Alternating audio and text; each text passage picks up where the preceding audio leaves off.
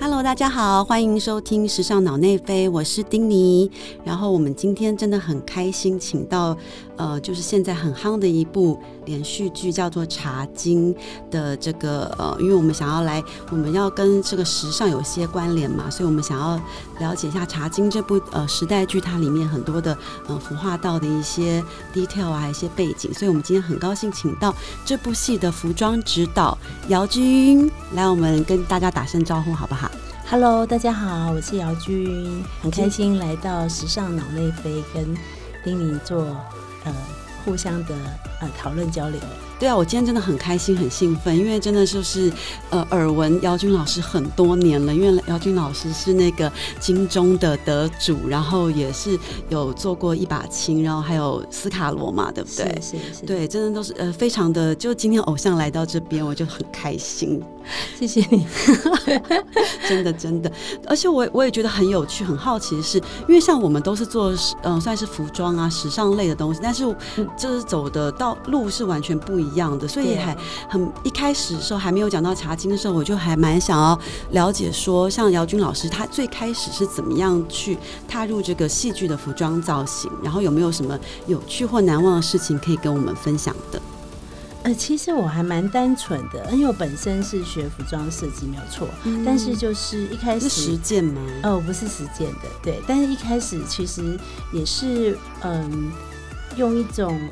想说，哎，正好因为应该是说在工作领域当中遇到一个呃造型师，然后他当时因为呃他有私人的呃计划，他想要呃去美国游学，所以呃希望我可以帮他代班。然后协助他原来的工作，对，所以其实就这么一个很单纯的机缘，我就进到呃所谓的影视。这一块的工作领域，那一开始他的工作比较偏向于综艺类的，嗯哦，所以一开始是在电视台，对电视台综艺类节目，然后也是一样，就帮主持人搭配服装，嗯，对。那呃，大概其实一开始我我的想法很单纯，想说，哎，我其实我是一个比较乖巧的孩子，就也不是太活泼，那个性也没有很浮夸，也没有什么企图心，我就想说，但纯粹就觉得还蛮喜欢服装搭配这件事，所以在做了以后。后我就想说，或许给自己半年时间到一年最多，试试看我适不适合这个工作领域。因为小时候都听人家说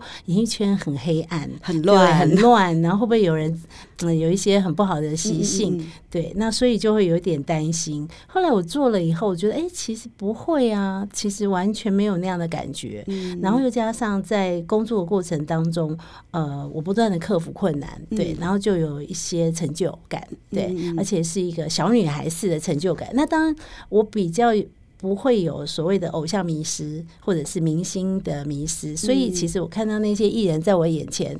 只是觉得有点对，蛮淡定的。我只是觉得有点神奇，对哇！我竟然在帮他们准备服装，对，然后搭配，然后他们愿意接受我对他们的呃协调，就是调整这样子，很就也很尊重我这边的意见。所以在这当中，我们自然就会产生一些呃成就感，对。那也是这样子，然后没想到我一做做到现在差不多三十年，哇，三十年是啊，哇，那个那个年代你们找衣服的话都是。自你们会去呃去自己做衣服吗？还是会就是去买断，或者说也是跟像我们都大部分都是跟品牌商借？是是是，其实那个时候也也是比较偏品牌商界。对，那呃综艺类的更更是以品牌商界，因为它的。呃，就是台湾率比较比较高，对，然后再加上那个时候也艺人也会比较讲究时尚，嗯，对，所以会比较追求呃比较第一线的一个时尚流行的造型服装，对，所以当时如果呃用制作的话，其实成本也不符合，嗯，对，所以呃几乎也都是商界。那有时候品牌如果有一些困难处之处的话，我们也会大街小巷去寻找一些呃比较适合的一些单品来商界租借，对。就是利用这样的方法。那过程中，你有没有就是，比如说哪一个主持人，或是哪一位艺人，他的要求或是他的装扮，会让你就觉得特别有趣或特别难忘的，就是小故事这样子？嗯，其实其实那印证了非非常多年的，但是我觉得应该我可以提到一个比较有意思的是，其实做我做第一个综艺节目的时候呢，就是嗯。就是帮我朋友代班嘛，对，他是那时候他已经去美国了，可是，嗯，他交接给我的时候，其实当时可能有一些没有很清楚的状态，所以品牌后来就觉得，嗯，我不太认识你，所以我可能没有办法借你服装。嗯。那当时我就只好厚着脸皮到处去商借一些，嗯，打电话啊，跟品牌自我推荐。我们都有这样子的经历过。是是。然后因为当时因为代班我也没有名片，嗯，对，所以呃，当时又是一个菜鸟，那自己有觉得准备的东西没有太太合适，就有点担心，对，然后觉得不够那种时尚感，就缺了一些。更好的感觉。嗯，那后来当时年纪小，还蛮喜欢跳舞的，所以那时候我记得，呃，跟朋友本来就约了那天前一天要去跳舞，结果在舞池在当天，其实我就一直心情很沉重，根本没有办法去营救当时的一个状态。然后，可是当时我就转就在转向一些舞池里面的这些呃，去参加这个嗯。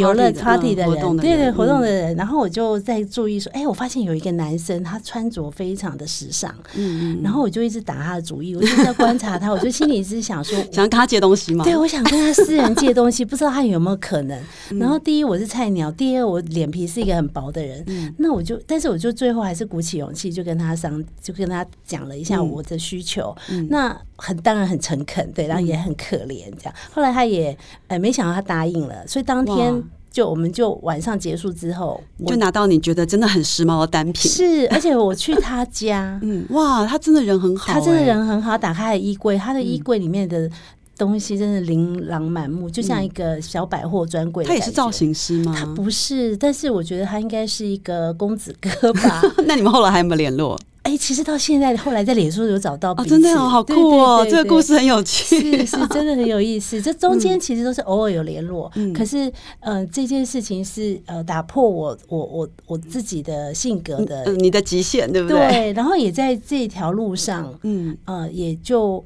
每次遇到这样困难的时候，我其实就真的是要把自己的嗯所谓的害羞的部分，嗯，把它放在最下面。对，真的就是要无所不用其极去找到那个你真的很想要用到的那个单品，对不对？对对对。哇，这个这故事太有趣了，它好神奇哦。对，尤其在你想想看，三十年前，对那时候的呃所谓的网络世界啊，或者是嗯资讯都没有像现在这么的发达，然后我们要去取得一个比较特别的。商品或者是呃时尚，除了一些品牌以外，然后跟一些小的精品店面。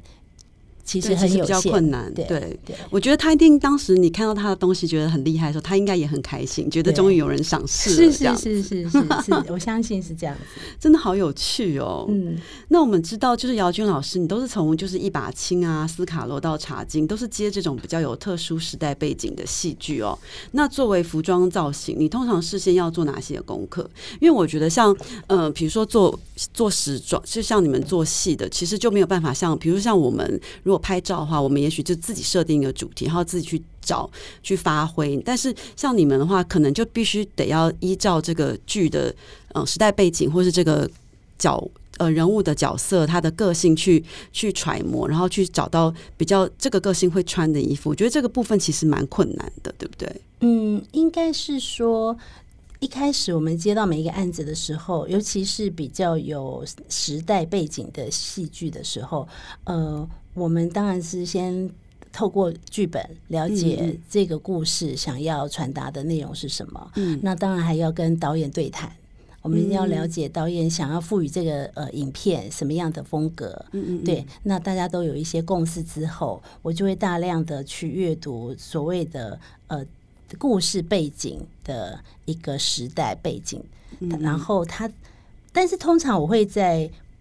故事的前十年开始了解。哦，前十年，对我大概前从前十年就会开始了解当代的呃整个社会变化，对整个社会整个环境变化，然后当时的。人们的民情风俗，嗯嗯，对，然后还有故事里面的人物角色，他们的相关背景都要去做一些呃搜查、收集，然后去不管是文献也好、图线也好，然后就需要去掌握那样子的一些资讯，然后之后我们再来做一些嗯很详细的人物角色的分析，那。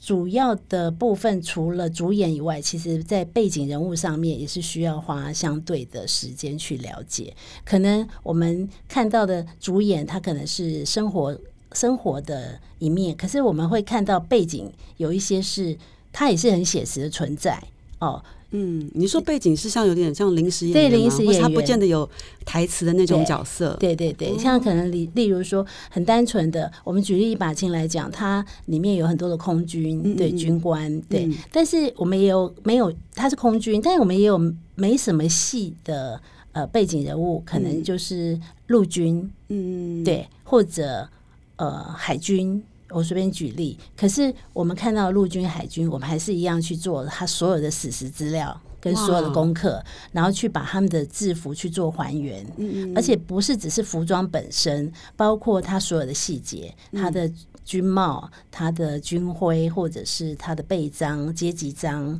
名章，要做这么细致，对每一个部分都必须去讲究它最真实的还原。那所以在这个部分，尤其是在这种呃比较军史上面的资讯，呃，其实当时当代的资料不见得很完整，所以我们现在也都会有呃寻求一些呃军事顾问，嗯，对，有可能就是说，嗯，在现在对。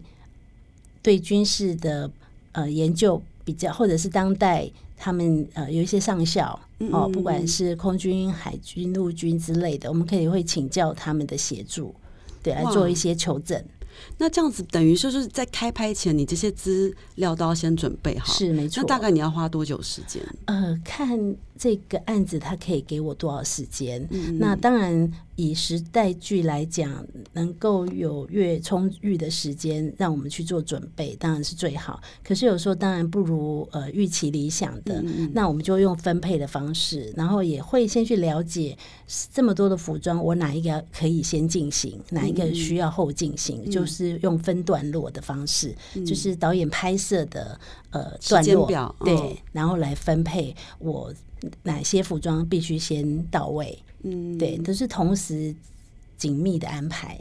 哇，听起来真的是一个很大的工程，感觉就是一个田野调查的感觉，就是所有的东西都要去研究、去深入这样子。对，就像呃，举例斯卡罗来说，我们里面有一些大量的呃原住民的服装嘛，那在这上面，我们不管是呃工坊师傅可以制作那个年代的服装。我们可以把版型给他，他可以制作。可是刺绣，我们也是从呃屏东拜访到台东，嗯，而且是在开拍的前半年七八个月的时候，就已经开始去陆续的调查各个的工坊，然后呃了解一下他们的工艺是不是我们需求的，嗯嗯，它是不是我们当时要的台湾族的，嗯，就是工艺是不是属于。正确的，嗯嗯对，然后这些都是必须要经过很详细的调查，然后才能去执行。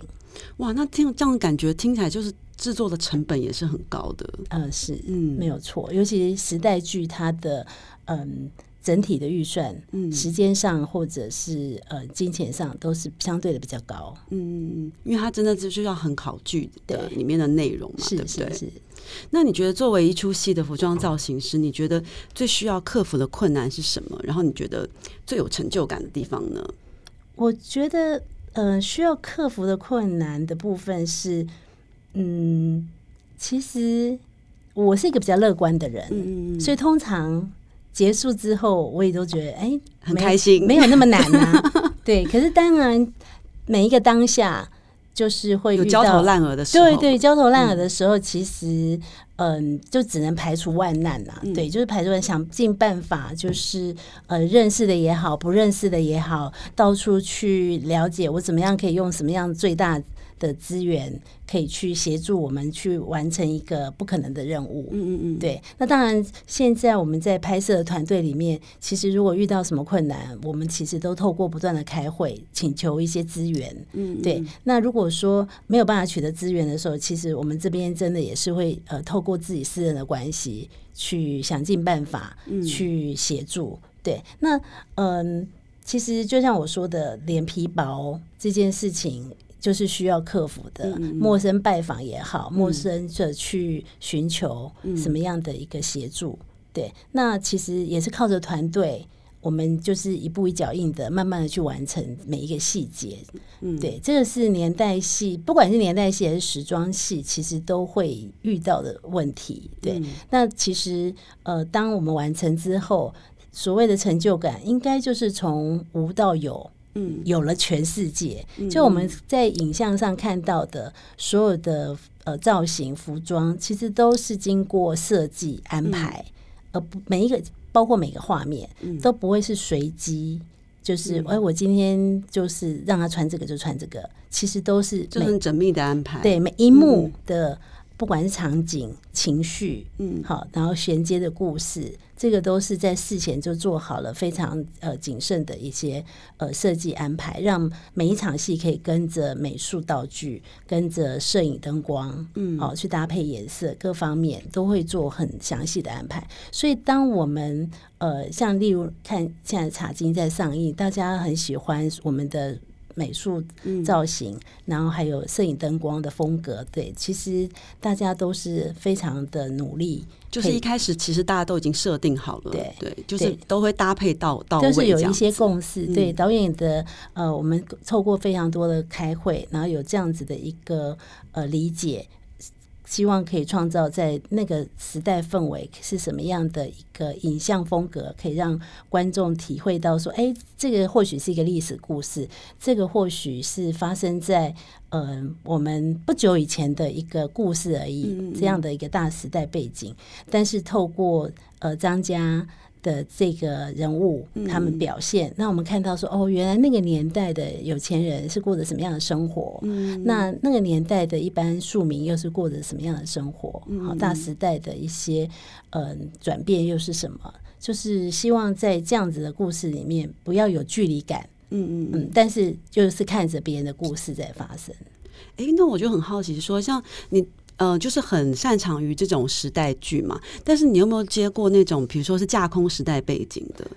呃，目前好像没有哎，很刚好，目前没有。大概就是时时装类啊，或者是一些类别性别呃，有一些类别比较特特定年代的。对，然后特定年代当然比较多，可能当然嗯。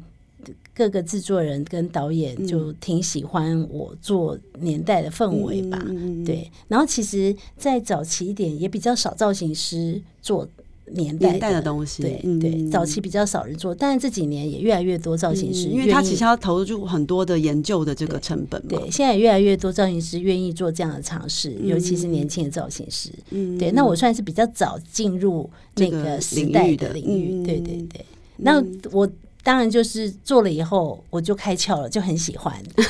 对我真的，可能你本来也很喜欢研究一些历史啊、文化的东西，对不对？我觉得在以前，我们可以看到一些祖父母的一些照片啊，父母的一些照片，就觉得那里面的韵味啊，是我们现在很难达到、很难复制的。对对对对，所以蛮有趣的。对，所以当呃那个成就的来源，就是当我看到我们每一个角色经过我们这样子，嗯一。那么认真的去还原，嗯哦，然后去拍摄，然后我就觉得有一种不可思议的感觉。对，那在拍摄的时候，你都会在现场吗？呃，不一定，因为有时候我们在拍摄的时候，我们后面还有很很多大量的工作还没有完成，所以我其实都是跑在前面，嗯，对，然后我就会继续的呃协助后面要做的服装，或者是后面要找的要搭配的，呃，或者是有些演员选角还没出来，嗯，那他可能在呃。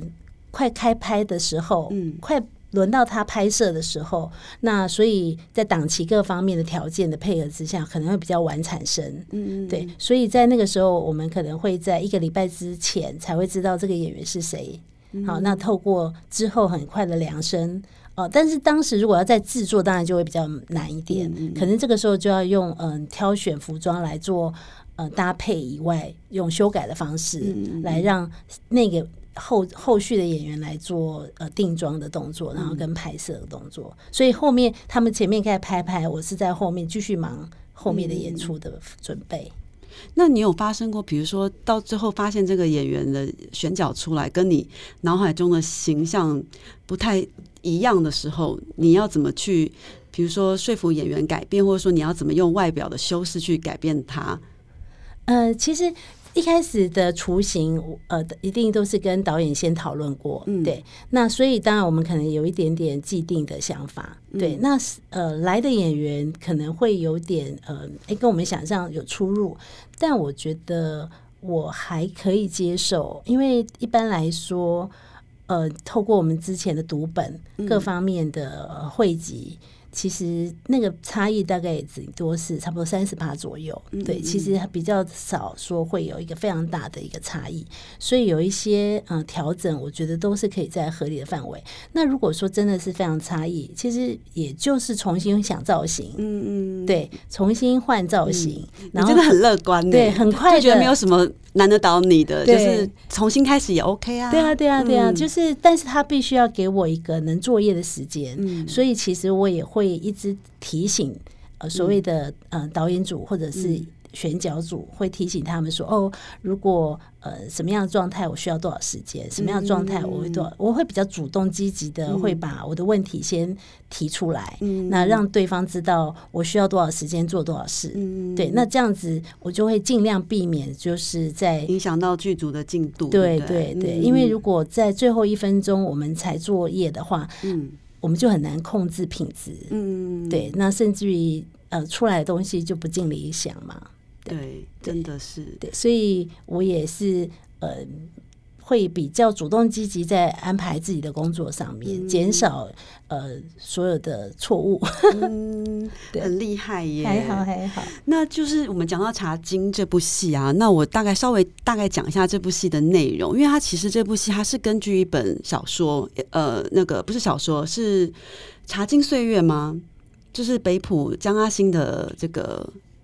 这个故事，呃，其实也不能算，因为他是先有编剧，编剧之后才有小说的。哦，先有编剧才有小说的，就是先呃，对，他是先把是根据呃北浦的张嘉欣的一个主人翁的故事来做呃一些他的后面剧情的这个延伸，对对。但是就是呃，我们有邀请了一个呃，就是理财财经专家啊，他对那个时候的理财经各方面的比较有研究的学者作家，然后协助他，请他来协助我们做这个编剧。对，那当初这个编剧是有采访，或是比如说江阿星他们家的后代，或什么，就是有稍微去去还原一下当时的一些一些过程。他们这个整体剧本的构思到完成，历经了大概三年的时间。哇，对对，然后就是在讲这个家族，然后就是这个女呃女女主角她怎么样去把这个已经呃快要快要这个呃被被被就是怎么讲？他爸爸因为快要被败光的这个家业，把它重新复苏，像是一个女女企业家的这样一个女大女主的一个故事嘛。因为在当时其实是很少有女企业家，嗯，对。那因为他看着他爸爸，就是因为他爸爸是一个很想要照顾所有的呃茶农的一个非常良善的一个呃企业家，对。可是也因为这样良善，他从就是家财万万贯，做这个生意，然后一直有一些亏损。对，那女儿觉得这样子下去不行，那就是嗯，比较有一些，她算是一个女性自觉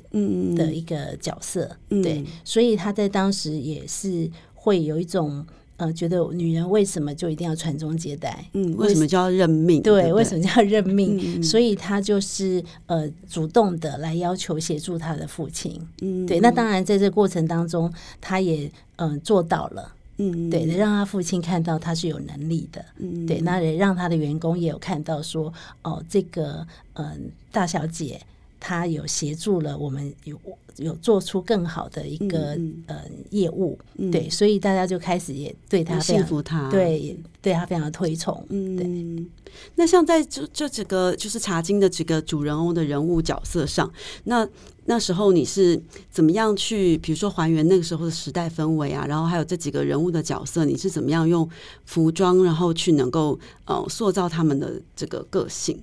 嗯，好，因为基本上呢，我们这个剧集是希望表现比较呃写实的一个生活状态。嗯，对。那当然，写实嗯，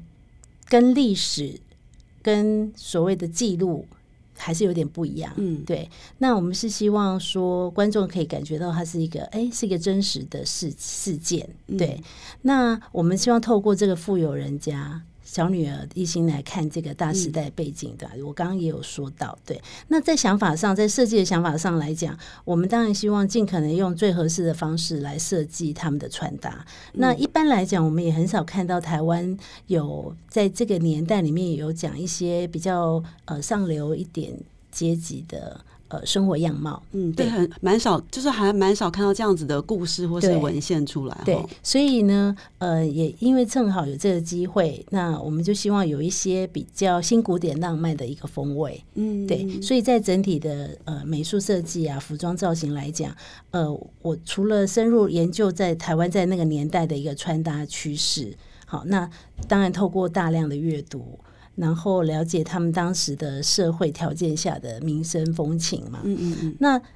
我可以看到说，一九五零年代其实非常流行，女生很流行烫头发。嗯嗯。对，那种中短的头发。然后其实服装上的穿着打扮大概就是洋装跟旗袍。对，那是大圆裙，对大圆裙。因为我记得西方，像西方的他们的五零年代是流行那种大圆裙，上半身紧身，然后下半身大圆裙，没错没错，就比较女性女人味的一种穿法，没错。然后比较时髦的人，那个时候当然最时髦的人都是算是台北的大道城，嗯，对。然后。嗯，其实最具代表的还有是奥黛丽·赫本，嗯，她当时的《罗马假期》，嗯，对，所以其实那时候台湾的社会已经其实是呃有接受像西方的一些服装上的一个风格，对，已经有有受到一些熏陶，对，已经慢慢有这样的熏陶。嗯，因为其实从四零到五零的这些嗯走过来的一个年代里面，其实我也有看的一些当时的一些乡绅，就是比较有钱人家的家族的家族照片。因为他们会透过呃摄影师，嗯，当时的摄影师其实也不多，可是台湾还是有几个有名的摄影师。你好厉害，你去哪里找来啊？呃，其实有很多的网络也好，或者是图书馆啊，其实都有很多的资料可以寻找。然后我们可以看到当时的呃男女生活的样貌，对，透过这些呃摄影摄影集，嗯，对，虽然是黑白的。好，可是我们可以看到照片里面的女生们啊，其实都很摩登哦。然后她们就是衣着很讲究，然后细节都毫不马虎，包括他们的呃耳环啊、项链啊、手提包啊，甚至于手套、小帽、手表配件都很齐全。对，就是从那些照片里面，其实我们都可以看到他们是非常时髦，而且很享受生活。嗯，对。然后嗯，也可以从里面看到一些。些微的流行讯息，对男生也好，女生也好，而且当时的嗯，但是当时的一般的老百姓生活水平其实是不是太富裕？嗯，对，都还算是一个艰困贫穷的年龄的年代，对，所以嗯，在那样的淳朴单纯里面，我的整体造型就是会有分两大类，嗯嗯，对，一代一类就是比较嗯一般老百姓。那一类就是我们刚刚说的比较上流阶级的一一些样貌的角色，嗯，对。那呃，在女主角身上的设定来讲，因为嗯，刚刚有没有提到她是一个比较有女性自觉的一个呃角色，嗯，所以嗯，我们会让她稍微有一点叛逆的形象，嗯，可是这个叛逆是呃很轻微的，很细致的，那。呃，程度上有一些区分，他从呃少女感到最后成功的女商人的一些设定，我们是用渐进式的呃风格转换，嗯，对，所以他前期呢比较乖巧一点，那可能有一些领片的设计，好看起来比较可爱，对，看起来比较可爱乖巧，对，可是其实也让他感，我也可以看到他其实是有个性的人，像他有一些方领大方领，嗯，那虽然他也会有一些小圆领。对，可是可以看出来，她是一个嗯，在乖巧底下也是会有想法、想法的女生。对对对对，所以在前期上呢，是会包括她的公主头，嗯，就卷有卷度的公主头，就会比较清纯一点。嗯，对，然后颜色上也比较粉嫩。嗯，对。那慢慢的，当她开始协助她父亲做了嗯。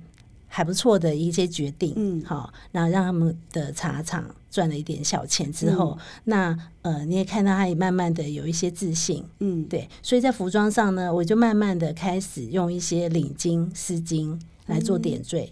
然后比较有点成熟感，对，就让他也比较开始有一些优雅复古的感觉。对，然后到了中期的时候，呃，在款型上的设计就会呃也越来越沉稳。在花色上运用，嗯，哦，也会稍微比较自信一点，颜色就开始比较饱和一点，嗯嗯嗯，对，像有一些比较饱和的颜色的衬衫，即使它是有花色的，嗯，哦，不再像前期这么的柔和，嗯，对。然后到了后期的时候，因为他开始呃在呃在家里可以有独当一面的一个企业的形象，对，那他要对对外有一些记者。会访问他哦，对，那所以到那个时候，我就会开始在服装线条上会调整比较剪裁利落的一些套装或者洋装，就是女企业家的气势要出来了。对，然后那个时候的服装颜色，我大概就会开始改变着比较自然中性的色彩，中性调的色彩，然后像有一些呃。比但是也是女人味一点的，像比较浅色系的白的啦，或者是浅蓝，嗯，就大方优雅，对，大方优雅。然后顶多利用一些滚条、滚边，就还是不是不不能够脱脱开她自己本身的个性对对，而且就是呃，我觉得那个女人的一个形象还是存在着，嗯，对，所以。这个时候，在整体上面，他的风格转变就可以从他年轻到他的呃整个剧集后来结束成熟的那个阶段，就是慢慢的做一些转变，不管是在服装线条上、颜色上，还有头发型。设计上都会有一些呃徐次渐进的一个转变。嗯，那我记得你有在好像有一次采访中有说到，就是那个年代的台湾哦，它有一种和洋折中的生活美学。那就是到底什么样子的风格样式叫做和洋折中呢？嗯，我这边所定义的和洋折中，比较体现在东西方单品的美感重组。就把西方对，就是美感重组，东方跟西方哦的单品，就是有点融合，对，融合在一起。对，那呃，和洋是来自于呃日本嘛，因为当时在呃日据时代，对日本的五十年的殖民刚结束嘛，那所以台湾民众在生活文化上都受到日本比较多的影响。嗯嗯，对。然后西方文化当时其实也引进了日本，嗯，然后女性主义抬头。所以东西美学就有比较多的融合，嗯，因此对，那当时台湾其实也有很多日式西化的服装了，对，那很明显可以看到，嗯，我们受到日本文化的影响，对，所以在呃女性的服装穿着上，呃，我就是用这个嗯和洋折中的方式来建立这样子的一个美感，然后希望用这样子的呃理念来设计当时富有的。这个家族，嗯，有没有比较实际的例子？比如说哪一个设计，你觉得它就是东西方融合在一起的一个设计？其实可以用像例如夏目雪，嗯，她的旗袍，嗯，我我们的配搭配设计的，呃，就是一个西式的西式的，有点像西装似的，但是是女性化的。对，就是呃，因为旗袍是中式嘛，对对，然后外搭外搭是西装外套，对，那就是一个和洋折中的一个概念，对。然后呃，其实，在包括还有像我们也可以看到，即使是他的下人春怡，嗯，对，他的服装也是中式的。可是它搭配的是一个西式的裙装，嗯，还有背心，嗯，对，就是会在不管是大的部分或小地方，都会做这样子的一个融合。那当然，艺兴它是会比较纯粹的西式一点的服装设计，嗯嗯嗯，对，就是在这样子，嗯，内敛跟华丽的一个双重的一个特色，嗯，对，希望可以把这种古典。精致的东方味带出来。嗯，那在你所这个部戏里面，你所塑造这些角色当中，你有没有觉得哪一个是让你觉得呃做起来是最困难的？呃，最有挑不要说困难哈，最有挑战性的，最有挑战性的，其实嗯，我觉得其实都是一些小。呃，小点滴，嗯，对，但是呃，可以跟呃观众来分享一下，很有意思的是，大家都知道温升豪，嗯，是一个大帅哥，对。对，然后他的体态也非常好，对，所以当时我们在设计 K K 的时候，呃，其实导演是希望说 K K 不要有太精致的设计，嗯，对，反而是希望说他可以呃比较有一些粗糙的感觉。对。比较风流倜傥的感觉，是不也？倒不是，因为他是 因为他是一个呃，经过那个大时代背景之下，他就是一个战俘嘛，嗯，对日本的战俘，然后后来被呃美国这边也就是协助他们盖化肥厂，嗯。对，然后又帮美国人，所以他其实是一个很上智的一个男男生男子嘛，嗯。对。那我们是希望他故意就是不要太精致的打扮，然嗯后呃，希望他可以呈现更多写实的生活感。可我觉得他的穿着打扮很蛮西化的，，对对，因为他跟呃老外老美在一起嘛，嗯，对他穿的很像美国人，对他穿的就很像美国人，因为他可能说不定他在没有钱的时候，也有可能是老外给他一些衣服穿，嗯对，是不是有这个可能性？对，嗯对所以像他的衣服就会比较希望呈现角色的生活感，嗯然后嗯、呃例如说我们也是很刻意的让他的呃。整个吊带的造型，然后有一种忧忧郁随性的一种嗯嗯嗯。质感，对嗯，然后多一点颓废的感觉。所以像他头发，当时男生的头发大部分都是非常梳的很工整，嗯，对，但是在这工整之下，他如果有一些掉落，我们也都让他很随意，嗯，然后也让他特别留了胡渣，嗯，对，就是让他有感觉，就我刚刚说的，有一些形象上有一种有点沧桑，的感觉，对，有点沧桑，历尽风霜，对。那在这样子的前提之下，哎，他怎么每套衣服穿起来都超帅？对呀，真的很适合他。我们现在看到的是经过破坏的帅哦，经过破坏的帅，其实本来更帅，本来更帅，就是他一穿上我设计的西装，那个复古的样子，嗯他穿起来好像那个要准备去拍 GQ 杂志。真是当时每个人都觉得装的感觉正装的感每个人都觉得哇，他这么帅。可是这样，导演不想要这么帅的 KK，嗯哦，导演希望有一点就是落魄，就是我们现在看到的 KK，嗯。对，就是更是更生活一点，嗯嗯嗯然后是一种比较漂白的帅，嗯嗯嗯，对，那所以在我们前期第一次呃刚开始我帮他套上几套西装的时候设计的西装，那后来就发现我们不能让他成套。嗯，哦，然后也不能让它线条太不要太工整，对，不要太工整，嗯。好，然后也不要打领带，然后西装也不要太合身，要有点宽松，嗯嗯嗯，对，就是要把它线条整个都放松，嗯。对，所以呢，这个是一个呃，我所谓的就是造型上我们要减分嗯。的一种方法。嗯。对，那我觉得还有一种造型是加分，嗯。用利用这加法，对，利用加法。刚刚那个是减法啦，嗯。然后下一个我要喜觉得可以告诉呃听众，如果有兴趣的话，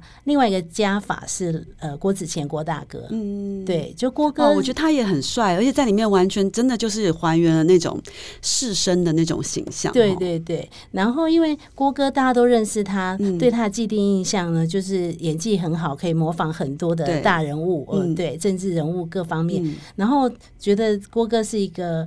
一开始我就觉得，我我一直把它要等于记赏的时候，我想了很久，嗯想说我怎么样让观众不要觉得它是国歌。嗯因为郭哥呃在演艺圈也很多年了，对我如何不要让观众联想到他是郭哥？因为我一怕大家只要联想到他郭哥，这个就会觉得剧场就是喜剧感，对这个剧场就毁了。对，因为我每次看到郭哥，我都会有一种觉得好笑的感觉，是我定妆看到他的时候，他也没干嘛，我看到他我就一直笑。对对对，就是喜剧人的那对种感对觉，对对，所以那时候我就觉得，呃，一开始我就有设计他，想要希望他有胡子，嗯然后油头，然后眼镜，嗯哦，对，然后再就是呃，因为他算是受过日式教育的那个时候的男性男性，所以呃，就有刻意的让他的服装就是利用加法的方式，嗯除了就是把他的服装就整个都规矩起来。好，衬衫三件式三件式定制的西装对，然后利用一些领针啊、袖扣啊，嗯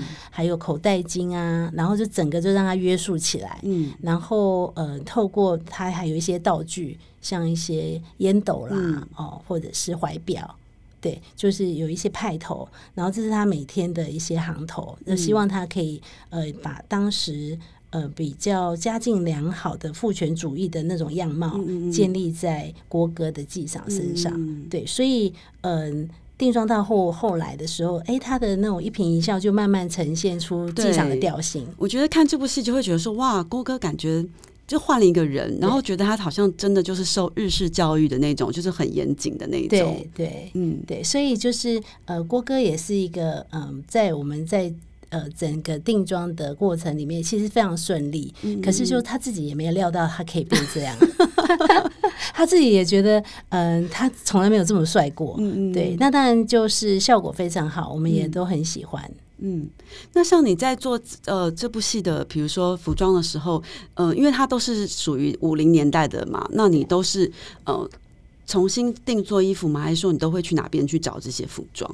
嗯，我其实我是配件呢，因为是配件也很多嘛。是是，其实配件有很多来自于我个人的收藏。哇，真的？对对对对对，因为我大概二十年前就你也喜欢收老东西。是是是，我二十年前就开始有接触这种时代剧，嗯嗯，然后嗯，在当中就培养了就是收集的一个习惯。嗯，对，所以有一些精致一点的哦，比较复古一点的，嗯，我其实，在呃走到哪，这个出国啦，或者是到哪里工作的时候收集。就慢慢的建立起来，那所以在我自己工作上运用的时候，其实就也挺方便的。对，那有适合的我就拿出来运用，没有适合的其实也没有关系。对，但是就是你看到那那些古物啊，就是真是呃艺术。对，所以呃在戏里面有一些呃道具的配件哦，就是呃不管是耳环、项链啊，都是由我这边来就是提供。对。哇，那你的你的量应该很大哎。对，其实还蛮多。你也是到处到处收集，或是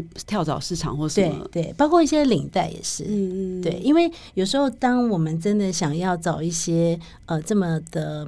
数量这么大的时候。嗯，就会嗯有所欠缺，嗯，所以嗯我就有养成这个习惯，如果有不错的单品，我自己就会先买下来。对对对对对，那有些市集啊，就会参就会去参观去逛，然后到国外的话，更是如数家珍，什么都想带回来，嗯，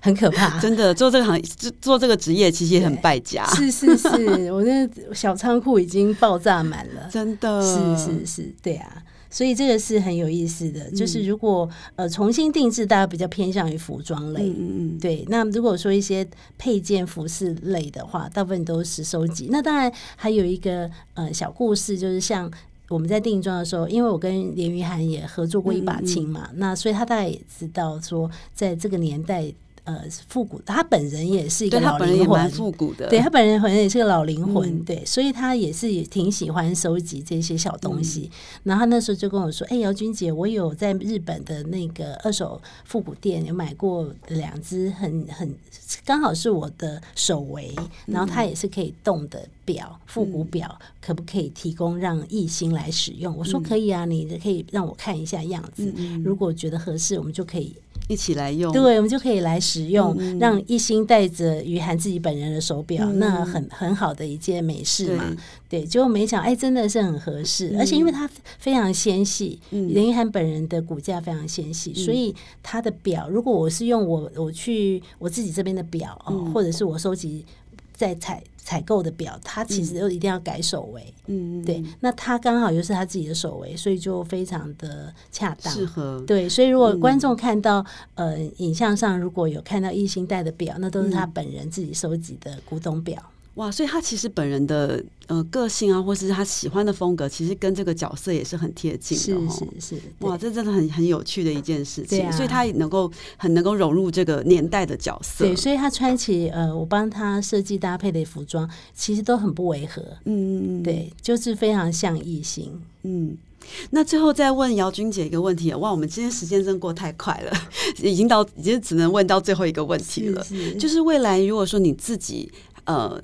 除了时代剧以外，你自己会真的想要接什么样子的呃背呃故事背景的剧集呢？嗯，其实我并没有设限。嗯呃，